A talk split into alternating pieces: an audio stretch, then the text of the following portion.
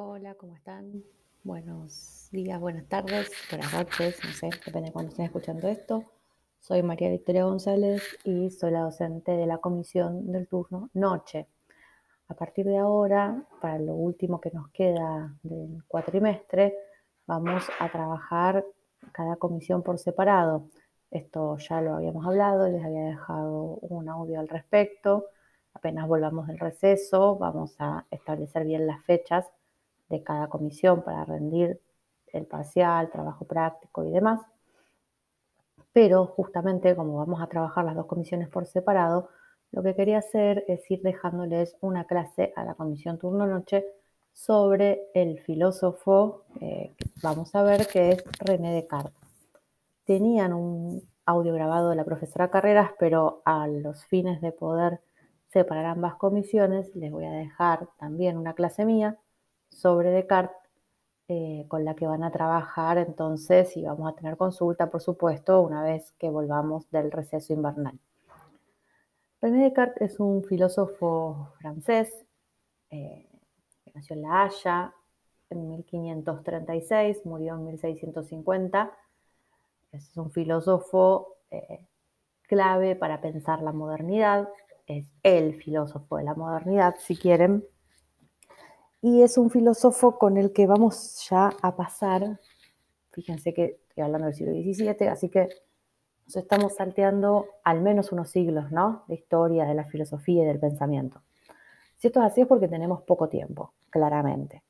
Eh, entonces vamos haciendo recortes, pero es un salto medio mortal el que vamos a hacer desde Aristóteles a Descartes.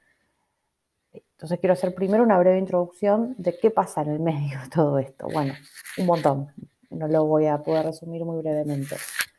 Pero sí les quería al menos ir comentando que en los siglos que nos estamos salteando, entre todas las cosas que suceden, eh, es que, bueno, efectivamente las escuelas eh, platónicas y aristotélicas van a tener una influencia luego en la Edad Media muy clara en lo que va a ser eh, la conformación de la teología, pero sobre todo Platón, porque Aristóteles entra tarde a la Edad Media, eso es todo otro tema que podríamos charlar, pero no nos vamos a detener ahora, entra más tarde, eso no significa que sea menos importante, significa que lo leyeron mucha menos gente, en definitiva, porque entrando tarde a la Edad Media se perdió también ahí unos mil años de lecturas de sus textos, al menos.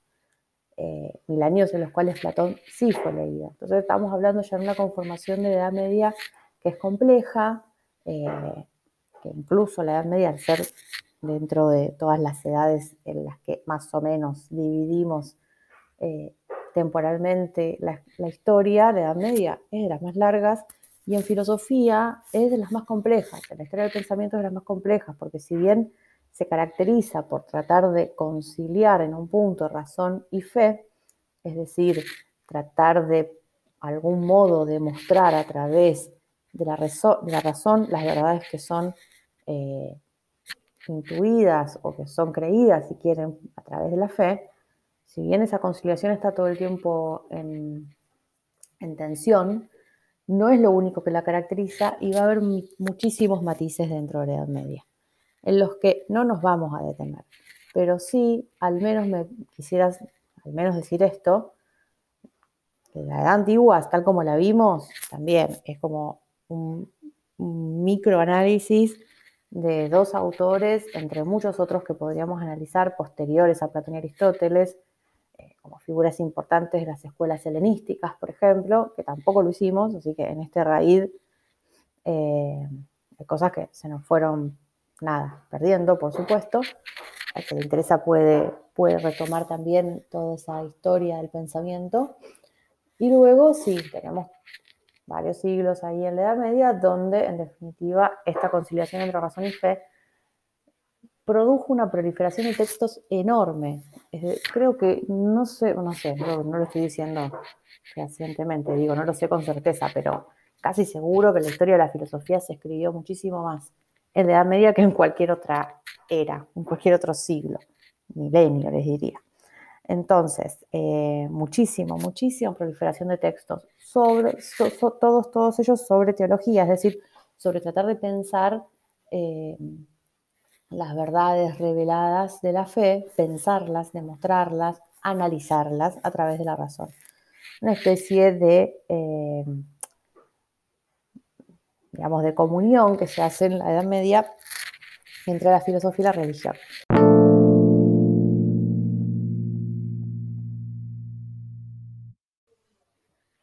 Bueno, entonces, hecha esa introducción, les invito a todos a que, bueno, si les interesa la Edad Media particularmente, les puedo recomendar alguna lectura, los puedo orientar con algo en particular. Em, y en todo caso también quisiera dejarles una recomendación sobre un documental que no tiene que ver mucho con la filosofía, les digo la verdad, pero que sí viene bien un poco como para repensar a la Edad Media como esa edad oscura en la que no pasó nada y que hay que saltear. Bueno, no es muy amable con mi argumento el hecho de que no estemos dando ningún filósofo de la Edad Media. Pero bueno, en realidad digo, es algo para repensar, incluso para repensarnos nosotros también eh, como cátedra en el programa, ¿no? A mí al menos me interesaría que eh, vean el documental si quieren, si a ustedes les interesa verlo, la próxima clase me dicen, yo les paso el link, porque lo tengo en Mega, es muy pesado, no se consigue, o al menos yo no lo conseguí subido, pirateado, eh, y está re bueno, les decía, en términos de repensar esa edad oscura sin la oscuridad que se le suele asignar, básicamente. Si se la piensa como la edad oscura, es desde una perspectiva ilustrada, ¿no? Es decir, bueno, a ver, la luz de la razón aparece acá, con Descartes en el siglo XVII. Antes que había oscuridad, la nada. Nos estábamos dedicando a pensar a Dios en vez de pensar cosas importantes y eso era el horror. Bueno, esa es una perspectiva que hay que revisar, porque digo, eh, con todas las la posición crítica que se puede tener al respecto de la media, es como les comentaba, al menos en la historia del pensamiento filosófico creo que nunca hubo tanta proliferación de, textos, de información, de lecturas, de producción filosófica acerca de las Sagradas Escrituras, sí, pero en definitiva, digo, el ejercicio del pensamiento y los filósofos más importantes de la Edad Media, y muchos de los que no lo son, son excelentes también y son lecturas más que, complejas también para, abordar para que le interese. Pero bueno, o es por la filosofía o es por otro lado, pero este documental que va por otros lados, porque va por el arte, va por, otras cuestiones, por el, modo en que se piensan y se, y se repiensan los usos de, ciertas eh, culturas también dentro de la Edad Media. Por un lado o por el otro, lo que sí cabe pensar es ¿Por qué le estamos asignando tal oscuridad a más de mil años de historia de pensamiento? ¿Desde qué lugar? Al menos ser críticos con eso. Entonces sí los invito, si quieren, a, que me pidan, si les interesa ver ese documental. Creo que tiene varias partes, es largo. Pero bueno, en una tarde de, eh, de pandemia y encierro puede valer la pena. Bueno, entonces, sin, irme más lejos con el tema de la introducción a, Descartes, eso lo dejo así como un paréntesis para poder pensar qué pasó durante todo este tiempo. Y sí es cierto que a partir del siglo XVII comienza, siglo XVI, XVII, como saben, no es todo mágico ni espontáneo, sino que hay procesos que eh, llevan a, diferentes corrimientos en los paradigmas de pensamiento y eso hace que en definitiva en el siglo XVII pueda aparecer un filósofo como René Descartes, que ya decía, nació en 1596, murió en 1650, em, pero que toda su producción filosófica en definitiva corresponde al siglo XVII y es un filósofo paradigmático para la historia del pensamiento occidental. ¿Por qué? Porque cada vez que lean en algún texto el sujeto moderno o la noción de sujeto o cualquier cosa relacionada con la subjetividad, tiene su eje acá. O sea, rememoren esta clase, vuelvan a escucharla, revéanla, repiénsenla. En primer año hay muchas cosas que uno como que va absorbiendo ahí medio fragmentadamente y que con el tiempo, con el correr de los años de la carrera, les van a ir haciendo clics tipo, ay, mira, por eso estábamos viendo esto acá, mira como, mm, bueno, ese clic que va a venir en algún momento, se los prometo, eh, aunque ahora todo parezca oscuridad, justamente, ese clic que va a venir en algún momento y que todavía a lo mejor no sucede, cuando uno bailando ciertas cuestiones, pasa, pasa en algún momento de la carrera. Y en ese sentido me parece que Descartes es un filósofo al que vale la pena volver para poder pensar desde qué lugar está eh, haciendo filosofía y qué nos está proponiendo con su modo de hacer filosofía. Hay muchos textos importantes cartesianos. Renatus Cartesius en latín, por eso cartesiano, ¿no? Por las dudas, aclaro. René Descartes en francés, Renatus Cartesius en latín, de ahí que cuando hablemos de la filosofía de Descartes, a decir la filosofía cartesiana.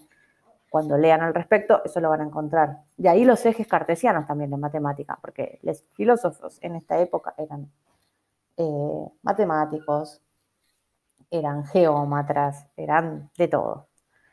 Em, entonces, bueno, filosofía cartesiana. Hay varios textos, les decía, donde podemos encontrar desarrollada la filosofía de Descartes. Uno de ellos es el discurso del método, diría que este es uno de los más importantes. Otro es las meditaciones metafísicas, que es lo que vamos a leer nosotros como fuente. Ustedes tienen asignada la lectura de la primera y segunda meditación. El recorrido que yo voy a hacer ahora es el recorrido que hace Descartes en las meditaciones. Ustedes van a leer las meditaciones y también van a leer el texto como bibliografía secundaria que les va a ayudar a entender las meditaciones. Dos textos les voy a dar. Uno es el de relecturas, que es un libro de, que usan en el CBC, en la UBA, que está bueno porque es bien introductorio y que y toma las meditaciones justamente como eje. Y además les voy a dar otro texto que es de Real Antiseri, que es como una historia del pensamiento filosófico y científico, que en el capítulo dedicado a Descartes es bastante específico y me parece que comprensible al menos para que ustedes puedan hacer estas lecturas sobre Descartes. Aprovecho este paréntesis para una, una, aclaración que les tiene que venir bien para todos, para Aristóteles, para Platón, para todo lo que tengan a mano para leer en filosofía este cuatrimestre. Ustedes leen fuente, pero también leen bibliografía complementaria. Usen siempre ese doble juego.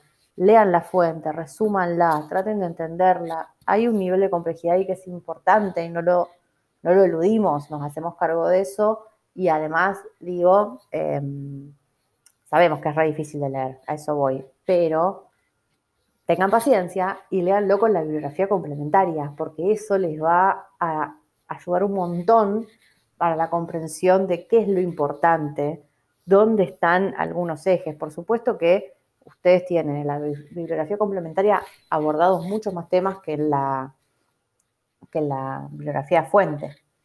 Pero eso no es lo que importa, lo que importa es poder abordar el autor en todas sus aristas. Por eso es súper importante la bibliografía complementaria. Yo les voy a dejar entonces para Descartes dos. Una es el texto de relecturas, donde hay un capítulo dedicado a Descartes, y otra es el texto de em, Real Antiserit, que también tiene un capítulo dedicado a Descartes. Eso lo voy a subir al aula en breve, así ya lo tienen. Creo que el de relectura ya se los dejé, de todas maneras. Pero el Real Antiserit me parece que no. Bueno, basta de preámbulos y vamos a la filosofía de René Descartes.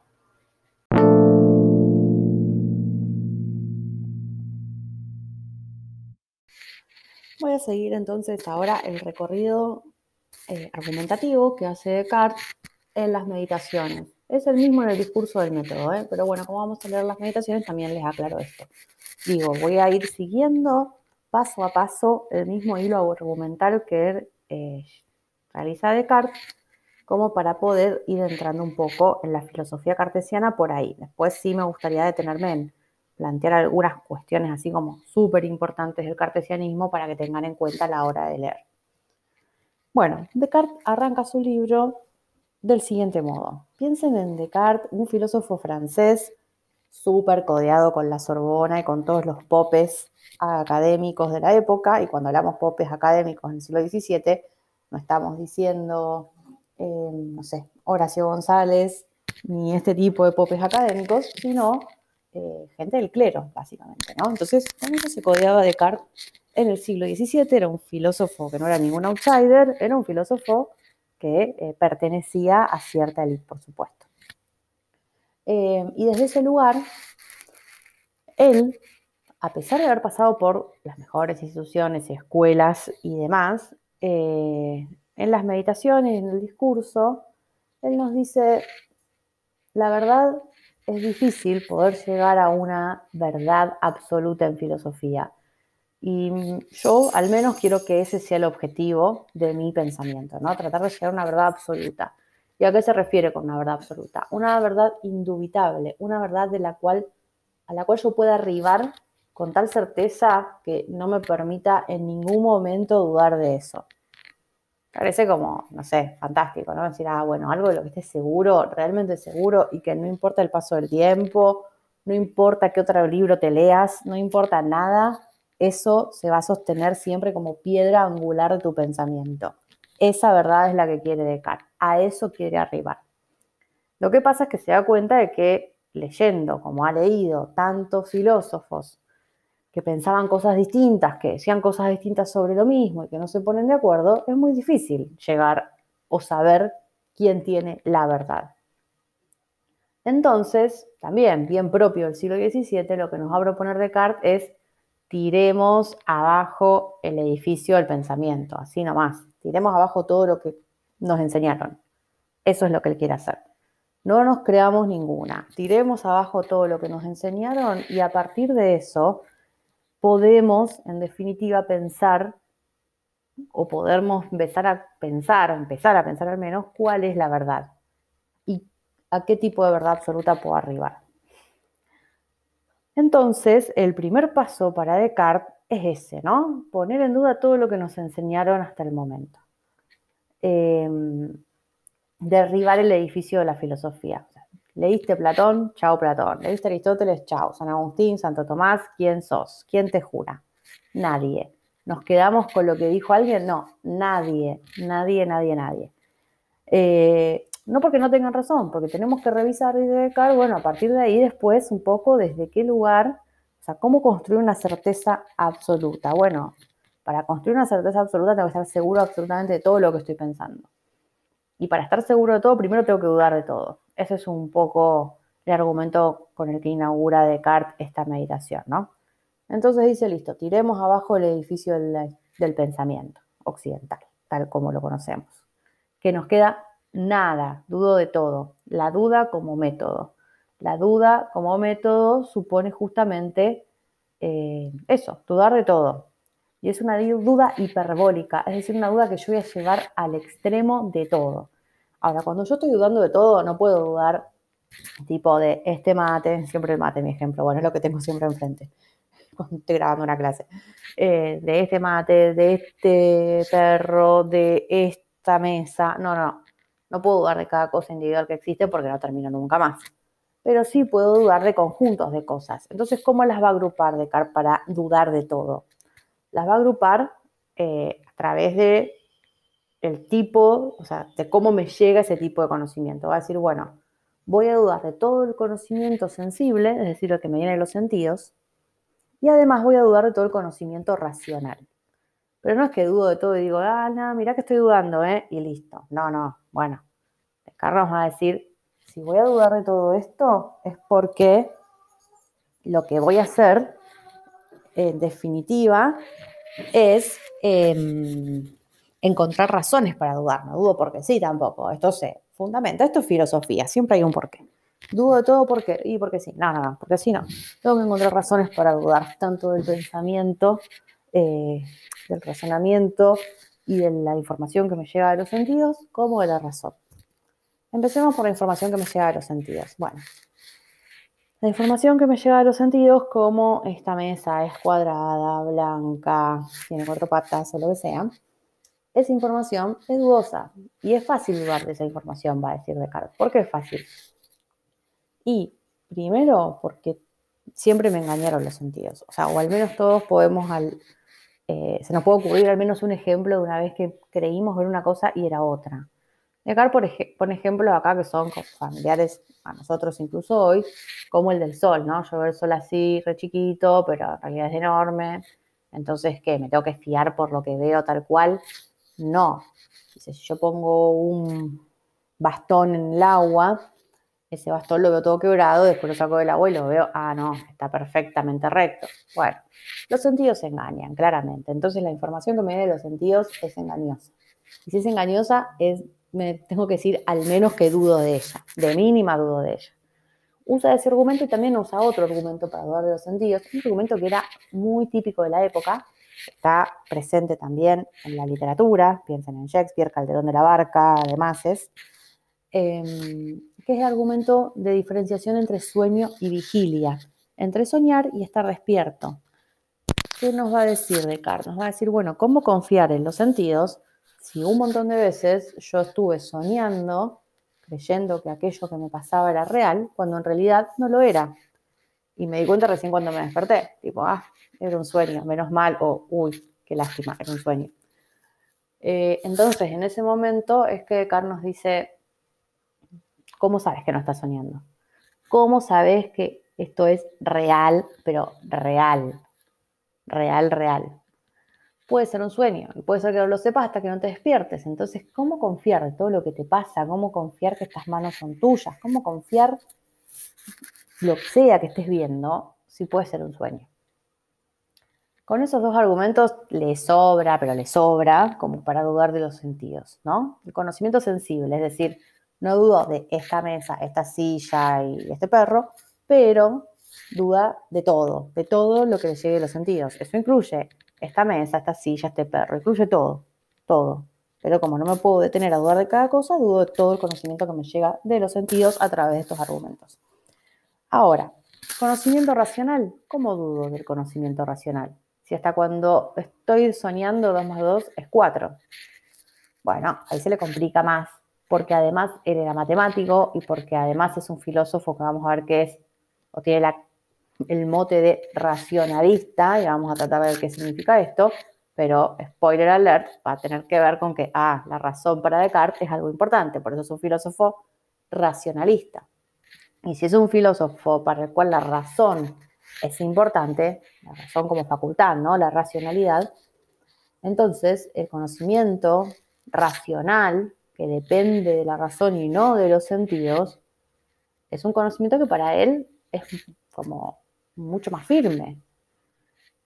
¿A qué tipo de conocimiento es el conocimiento racional, el que, no viene de los sentidos? Bueno, el conocimiento más bien abstracto, ¿no? El que viene de la matemática, la geometría, lo que se denominan ciencias formales, la lógica incluso. Em, entonces, este conocimiento, que es racional, que no depende de los sentidos, no puede utilizar como argumento para la duda los que usamos recién hasta en sueños 2 más 2 en 4, va a decir Descartes. Bueno, igual estoy en esta carrera de dudar de todo, de todo, de todo lo que exista, porque si quiero llegar a una verdad tengo que partir de cero. Y no puedo partir de cero si sigo creyendo que 2 más 2 es 4, porque eso no es cero. Entonces, ¿cómo dudo del conocimiento racional? Bueno, Descartes nos va a decir, está bien, hasta en sueños 2 más 2 es 4, el conocimiento racional se presenta como súper, súper Em, evidente, o sea, parece como recierto y muy difícil de dudar. Pero ¿qué pasa, dice él, si existiese un genio maligno, es decir, un Dios malo, que toda la vida te hizo creer que 2 más 2 es 4, cuando en realidad 2 más 2 es 8. Entonces, wow, ¿qué pasa si existe? Voy a decir, bueno, pará, para, para, ¿qué tiene que ver esto? ¿Cómo que capaz si existe un genio maligno? Bueno, hasta el momento vos no me podés demostrar que no exista un genio maligno. Y yo simplemente, dice Carlos, lo que estoy pensando es, ¿existe la posibilidad? Y sí, existe la posibilidad de que haya un genio maligno. que me esté todo el tiempo haciendo creer que 2 más 2 es 4 y es 8. ¿Cómo estás tan seguro que es 4?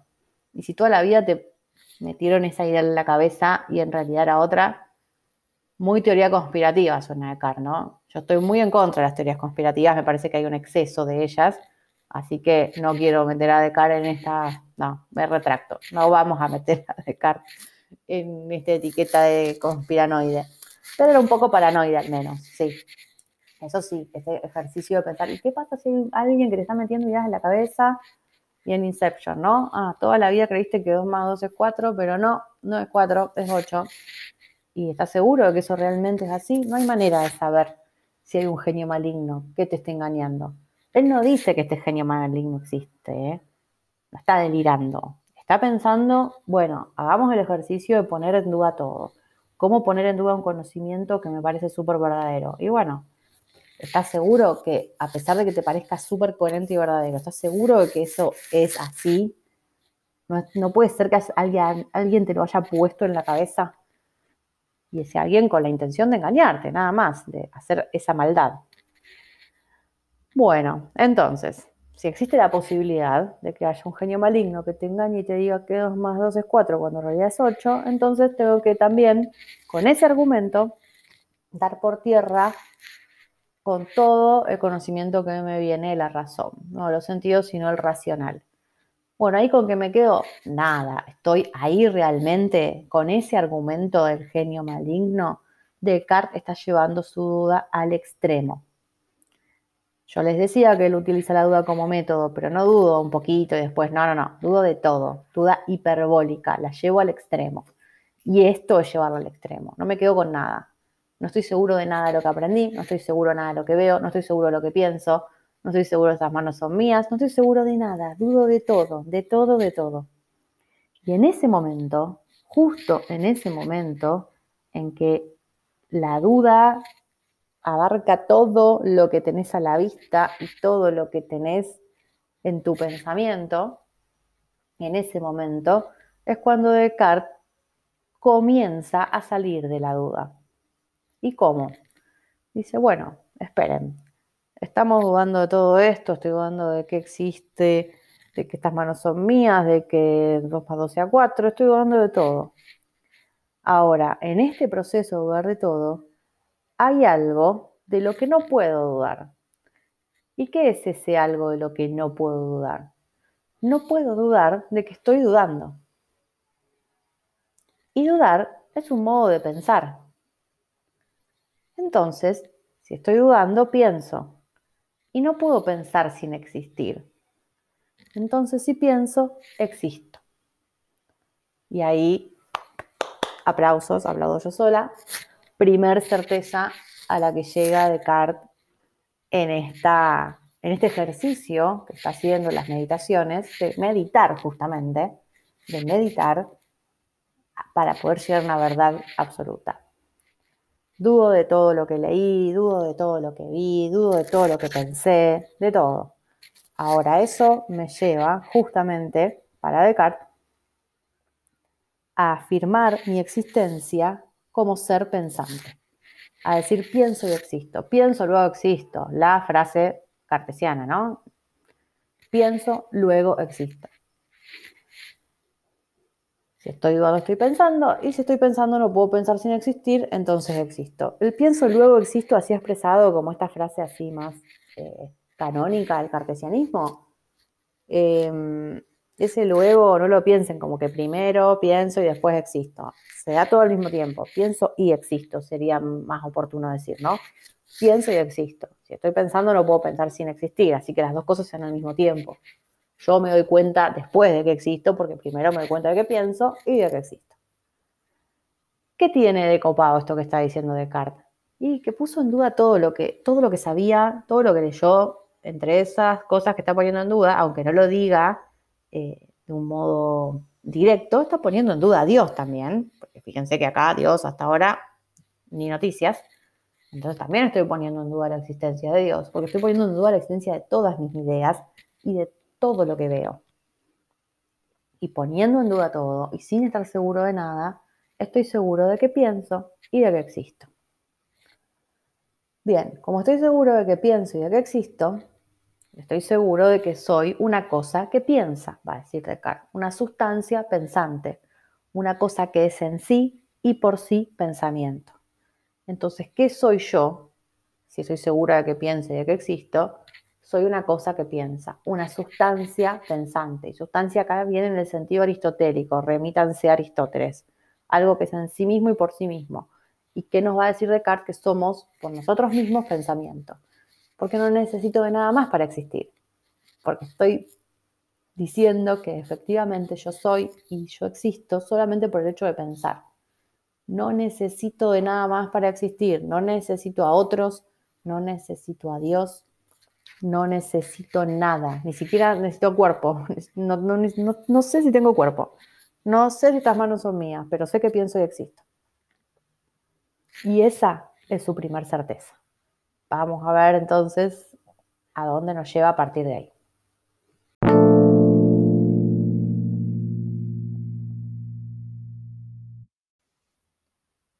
Tenemos entonces nuestra primera certeza, ¿no? Pienso y existo. Esa va a ser la piedra angular de la filosofía cartesiana. Si antes les dije que habíamos tirado y habíamos dado por tierra todo el edificio de la filosofía, este va a ser el cimiento de los cimientos. Este va a ser el primer ladrillo. Pienso y existo. Ahora, ustedes me dirán, o no, pero yo me imagino que me podrían decir, bueno, pará, ¿cómo estás tan seguro de Gart ya con todo lo que dudaste, ¿por qué no dudas de que pensáis que existís? Porque esta primera certeza, estás seguro, absolutamente seguro, de que se trata de una certeza. Bueno, Descartes va a decir que está seguro porque esta certeza se le presenta con tal claridad y distinción que es indubitablemente cierta. Y utiliza entonces estos dos criterios, claridad y distinción, que a partir de ahora se van a convertir para Descartes en lo que denominamos el criterio de verdad. ¿Qué es el criterio de verdad? Es el criterio mediante el cual decidimos si algo es verdadero o falso. Muchos de los filósofos del siglo XVI, XVII, XVIII se ocupan de problemas que son problemas noceológicos. La nociología es una parte de la filosofía, un área de la filosofía que se ocupa de em, problemas relacionados con el conocimiento. ¿Cuál es el origen del conocimiento? ¿Qué conocemos? ¿Qué podemos conocer? ¿Por qué? ¿Hasta dónde? ¿Cuáles son nuestras facultades que nos permiten conocer? Y demás. Entonces, en esa línea muchos van decidiendo criterios de verdad diferentes. Es decir, yo puedo pensar que mi criterio de verdad es, bueno, si lo veo, lo creo, ¿no? Ahí tenemos toda otra línea del, filosófica, otra, otra corriente de pensamiento muy importante en el siglo XVI y XVII, que es el empirismo, la corriente que supone o que afirma que el origen del conocimiento se da en los sentidos. Entonces, lo que me presentan los sentidos de eso no puedo dudar, porque es re evidente. Bueno, por lo general los racionalistas, y de ese lado está Descartes, nos van a decir que lo que nos viene los sentidos puedo dudar muy fácilmente, esto ya lo ha demostrado Descartes en la primera meditación. Entonces, eh, lo que se me presenta con claridad y distinción para Descartes va a ser su criterio de verdad, el criterio para decidir si algo es verdadero se presenta con claridad y distinción, es claro y distinto, ese va a ser su criterio para decir si algo es verdadero. Entonces acá, con esta afirmación de que pienso y existo, con esta primer certeza, no solamente ganó un montón de camino al poder poner el primer ladrillo, sino que además ya tiene un criterio de verdad. A partir de ahora, ese va a ser el criterio con el que vayamos a decidir si algo es verdadero o no porque esto no termina acá, tengo mi primera certeza, pero todavía, siguiendo, ustedes traten de seguir la línea que estamos siguiendo de argumentación, que es tal cual la que va siguiendo Descartes. Y si voy hasta acá, está todo muy lindo, pero yo sigo dudando de todo lo que venía dudando recién, ¿eh? No me deshice de todas esas dudas. Simplemente encontré una primera certeza, que es que pienso y existo. y que existo como cosa que piensa, como sustancia pensante. Soy en mí mismo y por mí mismo pensamiento, va a decir Descartes. Entonces, ¿qué pasa ahora? Mm, ¿Queda acá? No, no queda acá. Tengo que ver que existan las cosas exteriores a mí. Tengo que ver si esas manos son mías o no son mías. No puedo estar todavía dudando de las cosas que son exteriores. Para Descartes, como filósofo racionalista, lo que me llega por los sentidos siempre es medio dudoso, ¿no? Eso ya lo dijimos. Sin embargo, tengo que poder determinar la existencia de algo exterior a mí. Y tengo que también poder determinar la existencia de mi propio cuerpo. No me puedo quedar con que soy solo pensamiento. Lo interesante es que yo hasta acá, como les decía, no necesito nada para existir ni mi cuerpo, ni Dios, nada, nada ni nadie. Me tengo a mí y a mi pensamiento y ya está. Con eso me alcanza para existir.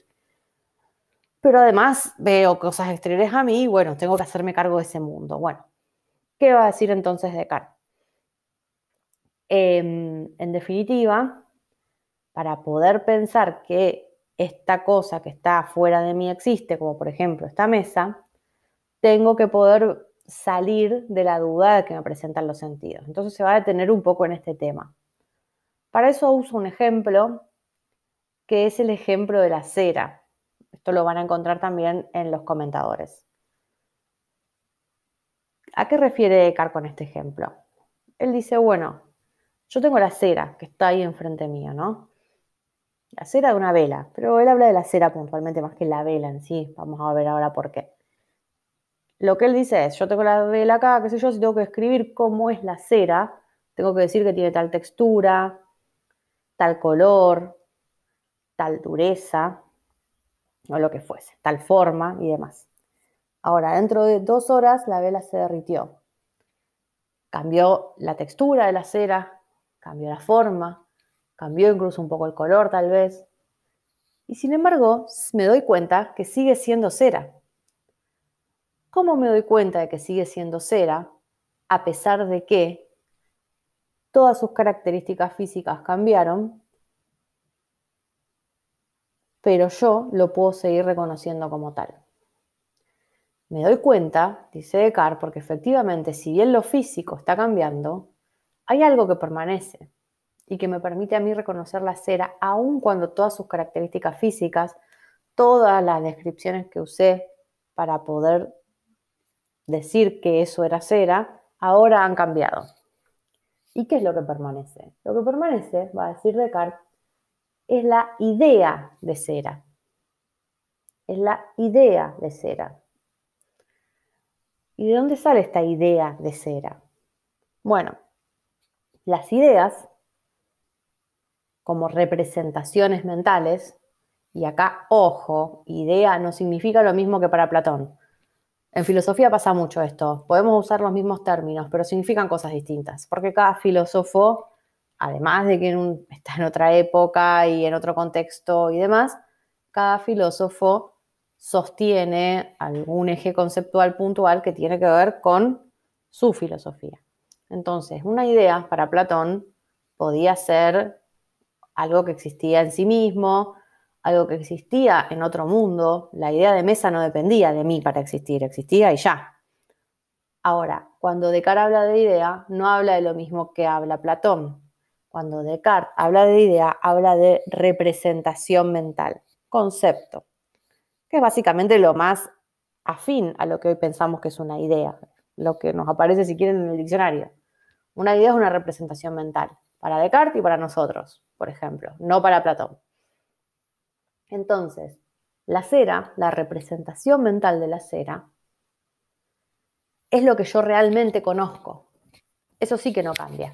Eso lo tengo. Entonces, por más que cambie lo físico, la idea de cera es lo que estoy realmente conociendo. Y esa idea de cera la conozco en tanto soy un ser pensante, en tanto tengo razón, racionalidad, en tanto pienso y existo. No en tanto lo veo, sino en tanto lo pienso. Entonces, fíjense, otro punto más para el racionalismo cartesiano. No solamente me afirmo a mí mismo como pensamiento, sino que además puedo conocer las cosas exteriores a mí en tanto son pensamiento, son ideas, son representaciones mentales mías. Ahora, como todavía no salimos de la hipótesis del genio maligno y todavía dudamos de lo que me viene de los sentidos y dudamos de todo, ¿qué duda le asalta aquí a Descartes? Va a decir, ok, todo muy lindo, conozco la idea de cera. Si la cera que me presentan los sentidos no es la que va, no importa. Sí, sigo dudando de los sentidos, está todo bien, pero yo voy a conocer la cera en tanto idea de cera, no por los sentidos. El tema es el problema que teníamos con las ideas, porque si tenemos a un genio maligno que me está tratando de engañar, ¿qué pasa si la idea de cera me la asocia con la cera, cuando en realidad la idea de cera tendría que estar asociada en la realidad con un vaso? Cualquier otra cosa, ¿se entiende? Digo, así como el genio maligno te puede hacer creer que 2 más 2 era 4 y era 8, también te puede hacer creer que la idea de cera que vos tenés se corresponde con esa vela que viste antes de derretirse y después, y en realidad la idea de cera se tendría que corresponder con este vaso que tenés al lado. Y el genio maligno te cambió las correspondencias. Correspondencias entre ideas y objetos. Entre la idea, que es la representación mental, y el objeto que está ahí en la realidad. Bajo la hipótesis del genio maligno va a ser complicado que yo pueda algún día decir, che, me quedo tranqui, esto es cera, todo bien. ¿Por qué? Porque tengo la idea, ya está, listo, con tener la idea alcanza si siempre estoy bajo la hipótesis de que hay un genio maligno que me quiere engañar y que me está persiguiendo para meterme ideas en la casa que no son reales, ninguna idea que yo tenga va a ser válida. Ninguna idea que yo tenga voy a poder estar seguro de que representa un objeto exterior a mí. Entonces, dice Descartes, clave para todo este proceso, matar al genio maligno. Si yo demuestro que no existe un genio maligno, si yo demuestro que no existe un genio maligno, entonces todo bien, la idea de cera que tengo se corresponde con la cera y está todo fantástico y puedo seguir mi vida tranquilo. Y aunque los sentidos me engañen siempre, voy a estar siempre con esta búsqueda de estar viendo cuáles de mis ideas son verdaderas a, través de este criterio de claridad y distinción y demás. Pero me puedo quedar tranquilo que las ideas que tengo no están todas cambiadas en la cabeza por otro ser que me está engañando. ¿Cómo matamos al genio? Bueno, dice, si yo tengo que decir, che, no existe más este Dios malo, lo puedo decir demostrando que existe un Dios que es bueno, que no me engaña y que además, además de ser bueno y no me engaña, tiene un plus fantástico que es que me garantiza que la idea de cera se corresponde con esa cera que estoy viendo. No solo no es malo ese Dios, sino que además es garantía de conocimiento. Además me dice, quédate tranca que esta idea se corresponde con este objeto. Entonces, ¿cómo sale de todo este meollo? Demostrando la existencia de un Dios bueno, que no me quiere engañar y demás. Para eso usa dos demostraciones de la existencia de Dios. Ninguna de las dos demostraciones que usa son mega mil originales, son dos demostraciones que eran clásicas para la Edad Media ya, son tomadas, digamos, de, otros autores. No me voy a detener en ellas. Em, la pueden buscar después en los comentadores, pero no les quiero hacer mega mil largo este podcast. Lo que sí les quiero decir es, bueno, demuestra que existe Dios. Pim, pam, pum, tenemos la idea de Dios. La idea de Dios actúa como garantía de conocimiento. La idea de Dios me garantiza no que los sentidos no me van a engañar, porque los sentidos, ¿qué me importan? Si total yo conozco a través de la razón. Lo que me garantiza la vida de Dios es que esas ideas que yo conozco a través de la razón son efectivamente ciertas. O que al menos si yo puedo caer en el error y decir, uh, che, me creí que esto era cera y no era. Pero si yo hago un análisis pormenorizado de mi idea de cera, de mi representación mental, voy a llegar a buen puerto. No voy a estar siempre bajo la hipótesis de que, uy, tal vez me estén engañando.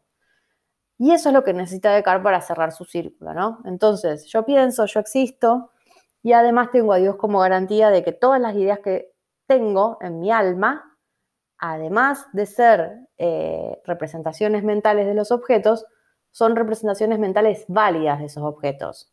y la firma de esa garantía es Dios. Dios me garantiza que la idea se corresponde con la cosa, que la idea se corresponde con el objeto. Entonces yo me tengo que olvidar de tratar de conocer los objetos a través de los sentidos, pero sí me puedo dedicar a conocer ideas, que total, la correspondencia con los objetos que están ahí está todo bien, está dada. Bueno, hasta ahí un poco de carta. ¿Qué nos queda para cerrar? Ya vamos cerrando, tranquilos, ya vamos cerrando. ¿Qué nos queda para cerrar? Pensar esto. Lean los comentadores, lean todo antes de venir a consulta. Em, eso les va a ayudar a poder sacarse todas las dudas y a poder exprimir mi cerebro lo más posible en la consulta para beneficio de ustedes, por supuesto. Que para eso estamos, claramente. Entonces, eh, ¿Qué es lo importante en Descartes? ¿Es un filósofo racionalista? Sí, remil, recontrar megamil racionalista. ¿Por qué? Porque cree que el origen del conocimiento está en la razón y no en los sentidos. Y esto siempre con todas las salvedades. Y esto es uno de los temas por los que eh, siempre digo, bueno, Carpio está bien, pero por ahí es bien esquemático en esto. Él era racionalista, pero se megamil dedicaba a ver cómo funcionaba el cuerpo, ¿eh? No es que no le importaba lo que pasaba con el cuerpo o lo que pasaba em, con lo que él podía observar. De hecho, eh, se dedicaba a diseccionar cuerpos, a ver cómo se comportaba la sangre, a ver cómo se comportaba ciertos mecanismos del cuerpo y demás. Tanto es así que para Descartes, nuestra alma, ¿eh? esa parte que nos permite justamente ser seres racionales, pensar y existir, para él está unida al cuerpo y está unida en un lugar puntual del cerebro, del cerebro perdón, que es la glándula pineal. Y él se dedica como a ir buscando dónde podría estar justamente esa unión de cuerpo y alma, esa parte del cuerpo en la cual está depositada de algún modo el alma. Y eh, la encuentra para él en una parte del cerebro. Digo, es un tipo que se dedicaba al cuerpo también es súper racionalista, porque el conocimiento parte de, la experiencia, no, parte de la razón. Entonces, es mega racionalista. Pero eso no significa que los racionalistas se desentiendan absolutamente de lo que pasa en la experiencia, en lo que conozco por los sentidos, porque era algo que me ocupaba y mucho. De eso trata efectivamente en otro texto, que no es de los más tradicionales, que no lo vamos a ver, pero que se llama Las pasiones del alma, justamente, por ejemplo, entre otros. Bueno, entonces, era racionalista. Como tal, todo el sistema cartesiano, yo acá les fui haciendo un recorrido por las meditaciones.